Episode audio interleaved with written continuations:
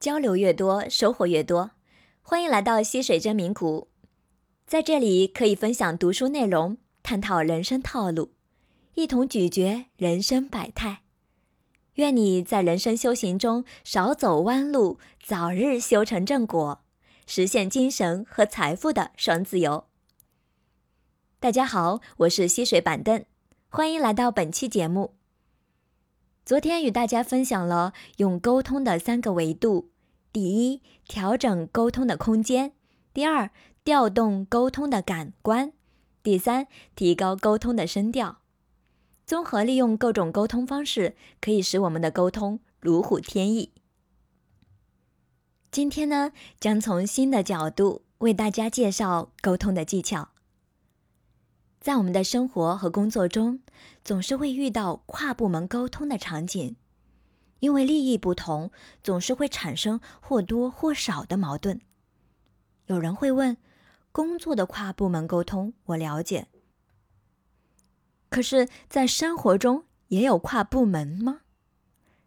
当然啦，比如典型的婆媳问题啊，你们夫妻是一个小部门，公公婆婆、岳父岳母就是另一个部门啦。因为利益不同，也总会有一些矛盾喋喋不休。今天将与大家聊一聊如何理顺利益纠葛，实现跨部门的顺畅沟通。我将通过三块内容进行阐述。第一，调整心态可以缓和跨部门的摩擦。第二，换岗实习可以为换位思考做铺路。第三，树立榜样，通过各种措施引导价值观。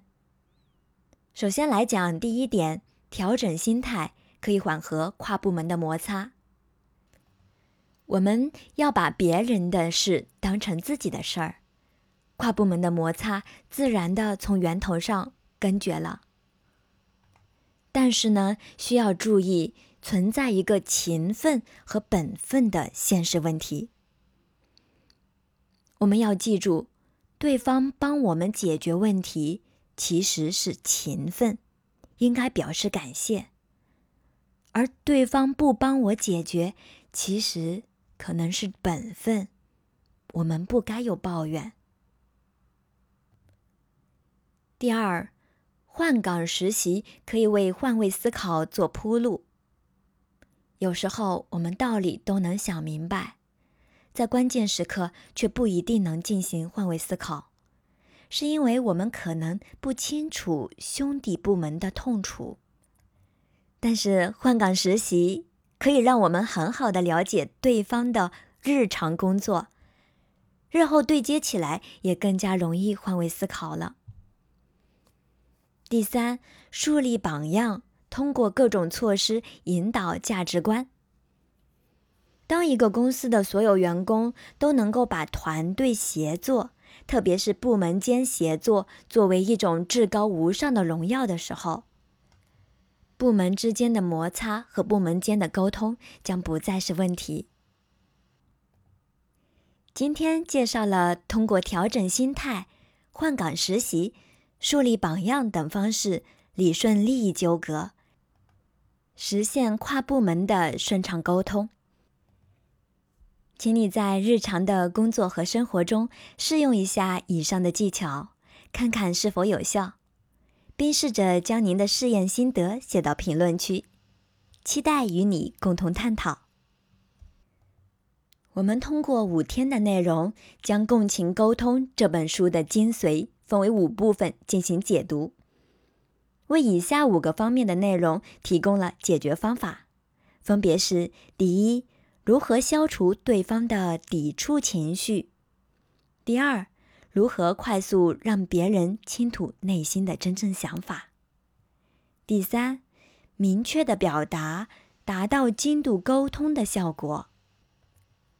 第四，如何综合利用各种沟通方式，使我们的沟通如虎添翼？第五，如何理清利益纠葛，实现跨部门的顺畅沟通？希望在你听完本期分享后。在人际沟通方面有了新的感悟。交流越多，收获越多。感谢来到了溪水真名谷，在这里分享你的读书内容，探讨人生套路，一同咀嚼人生百态。愿你在人生的修行中少走弯路，早日修成正果，实现精神和财富的双自由。我们下期再见。如果你有感兴趣的书，想和溪水板凳共读与探讨。请在下方的评论区留言。